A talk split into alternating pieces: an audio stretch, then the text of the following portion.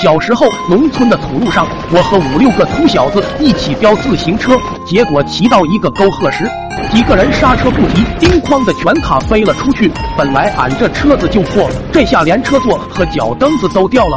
等哭哭啼啼的给推回家后，我怕挨揍，就合计先用螺丝固定下。可这刚把脚蹬子上上。就听到三驴子在外面喊我快过去，也不知他们从哪里弄来一个大车轮子，几人正费力的往高处推。等到了地方，就钻进去一个人，然后大家再慢慢顺着下坡扶着走。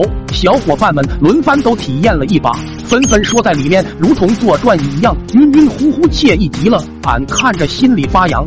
最后可算轮到我了，便急不可耐地坐进去。这下小伙伴开始不满了。说俺进去的太早，赶紧滚出来，不然谁能推得动？二二，我不屑的一躺，还以为这些臭孙又来吓唬老子呢，却忽略了推这么久，他们早已筋疲力尽，加上俺这招靠山背，这上哪顶得住啊？车轱辘自己就顺着下坡开始滚了起来。我在里面刚开始晕晕乎乎的，还蛮享受。可随着车轮子渐渐的越滚越快，我就感觉到天旋地转，那滋味让俺有一种想吐的冲动。当时我并不知道车轱辘没人扶着，还在里面高喊慢点，慢慢慢点，快停下来！俺有点受不了了，可压根没人回应。再看我翻滚的越来越酷，过后据小伙伴们说，车库当时都冒了烟，就像无敌风火轮似的，嗖嗖嗖的转。可俺那时在里面。都快完犊子了，感觉就听咚的一声，好像撞到啥子玩意，一下给俺甩了出去。那天屋里老爹和俺娘正在吃着饭，我直接从窗户飞了进来，画面瞬间凝固。